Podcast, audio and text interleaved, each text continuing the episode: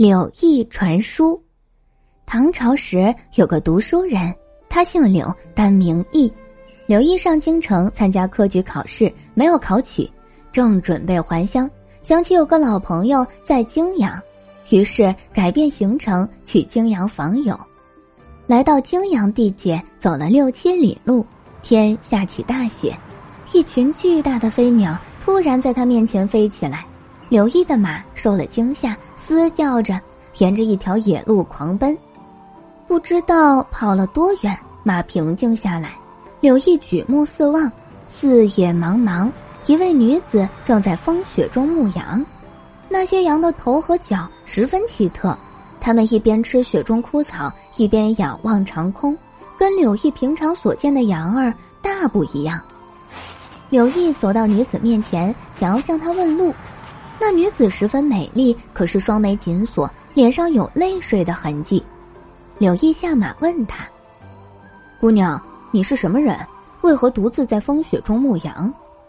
那个女子抬起头，看看柳毅，又看看远方，还没有开口说话，泪水滚滚滑落。不敢瞒先生，我不是凡人，我原是洞庭龙君的女儿，人人称我龙女三娘。三年前，父亲把我嫁给泾河龙王的小儿子，万万没想到，我丈夫行为放荡，沉迷酒色，一不高兴就兴风作浪，淹没良田。我多次规劝他，他却对我拳打脚踢。我向公公婆婆诉说，没想到竟然得罪了公婆，他们把我赶出家门，让我放牧行雨雪的阳宫。还催着暴风和雨雪一路折磨我。哦，原来如此，这些羊果然不同寻常。没错，这羊群便是龙王行雨行雪的羊宫，他们其实是下雨下雪的云团，平日里是由家奴放牧的。你既是洞庭龙君的女儿，为什么不想办法请父兄搭救？我早已用血泪写成家书，只苦于找不到能为我传递书信的人。空中常有鸿雁，可是鸿雁不肯为我传书，他们害怕洞庭湖的万顷波涛；水中亦常有游鱼，可是游鱼不肯为我传书，他们害怕泾河龙族凶蛮残暴。所以，我独自在泾阳受苦，至今父兄无法得知。吹打在龙女身上的寒风和雨雪。此刻也吹打在柳毅身上，柳毅觉得龙女的寒冷成了自己的寒冷，龙女的痛楚成了自己的痛楚，他觉得龙女眼中的泪水也正从自己眼眶流出。我是凡人，但也是热血汉子，我愿意为你传递书信。不过去到洞庭湖，如何能见到洞庭龙君？龙女拔下头上的玉簪，交给柳毅。洞庭湖北面有座龙王庙，庙前有棵设菊大树，你只需用我的玉簪在菊树上敲三下，自然有人出来接你。刘毅接过书信和玉簪，辞别龙女三娘，骑上马朝洞庭湖走去。因为心中挂虑，他走了一程，又回过头去看，可是他回头望时，龙女和羊群已不知去向。柳毅策马向前，很快一人一马就离开了泾阳地界。一离开泾阳地界，暴风停了，雨雪也停了。柳毅带着龙女的书信，马不停蹄奔走，终于来到洞庭湖畔。洞庭湖北面的确有一座龙王庙，庙前果然有一棵设菊大树。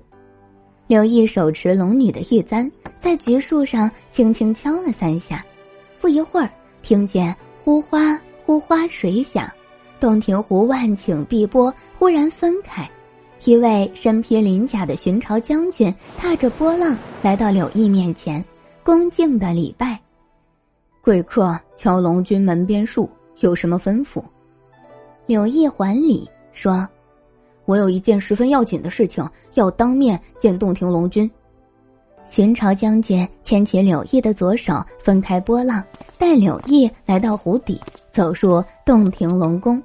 龙宫用青玉和水晶砌成，园林中种满奇花异树。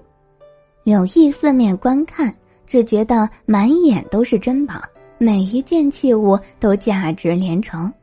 洞庭龙君在青木茶几旁接待柳毅，请他喝君山著名的青罗茶。壮士，你远道而来，有什么要紧的事吗？柳毅取出龙女的书信和玉簪。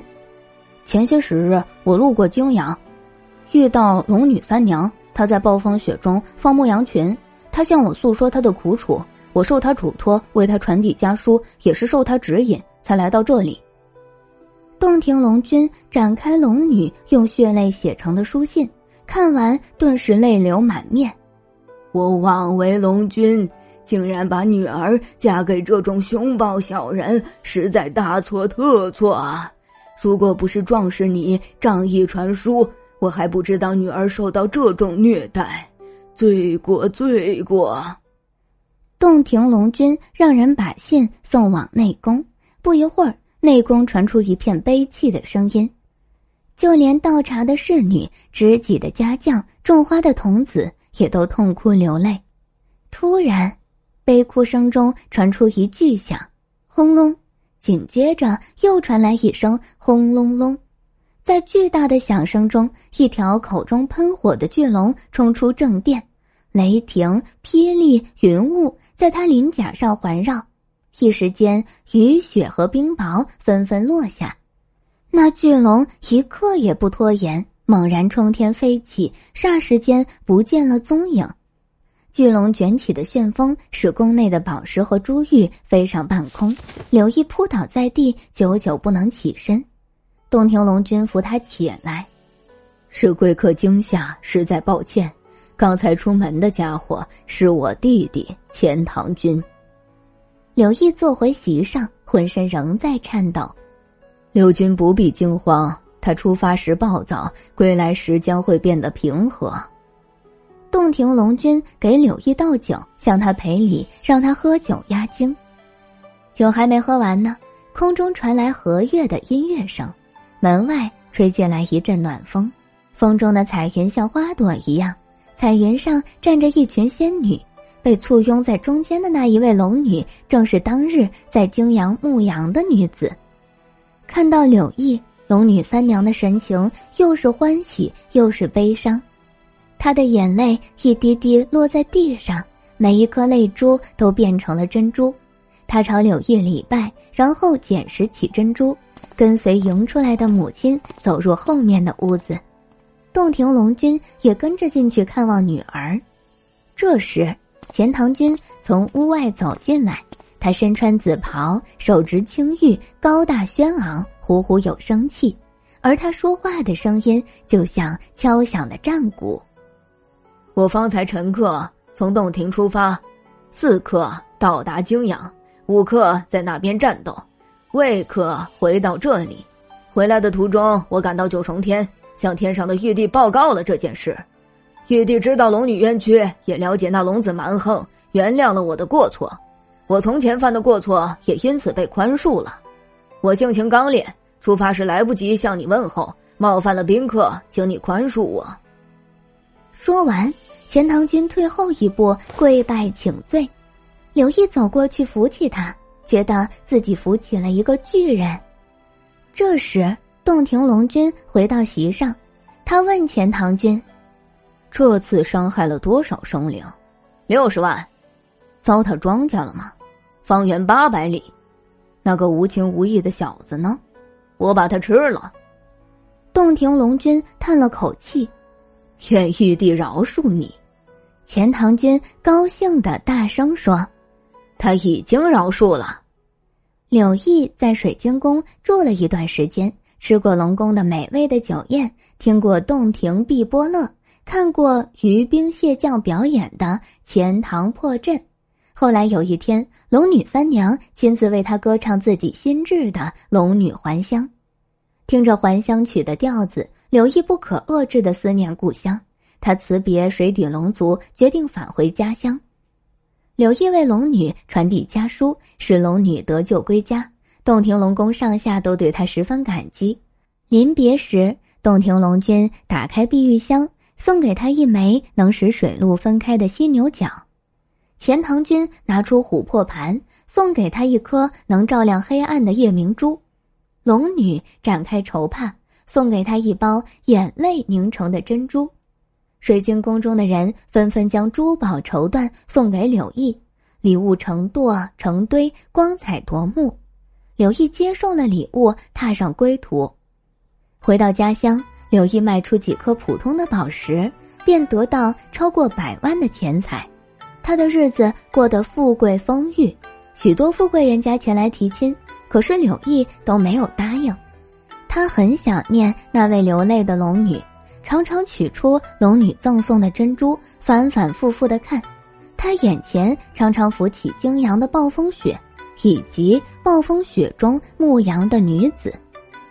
后来柳毅还是结婚了，他娶了一位渔家女子。这位渔女的样貌跟龙女有几分相似，他第一眼看到她就很喜欢她。过了一年，妻子生了一个男孩，小男孩一哭。小额头就会冒出小小的龙角，虽然外面晴空万里，可是屋子里会下雨。小男孩一笑，柳毅的屋顶就出现彩虹。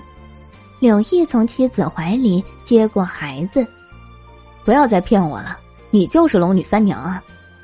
妻子笑起来，我嫁给一位凡人，可是生下的孩子却还是小龙呢。十年后。柳毅一家人迁到别的地方居住，有认识的人在街市遇见他，觉得他的面貌跟刚娶妻时一样年轻。三十年后，柳毅一个侄孙坐船到外地做买卖，在水中见到一座仙山，山上传出好听的音乐。柳毅在山上看着他，朝他微笑招手。他所看到的柳毅，跟他小时候在家中画像上看到的柳毅一样。十分年轻，十分俊美。这位侄孙子回到家，到处对人说：“柳毅已经是神仙了。”今天的故事到这里就结束啦，明天还有新的故事等着你们哦，小朋友们晚安。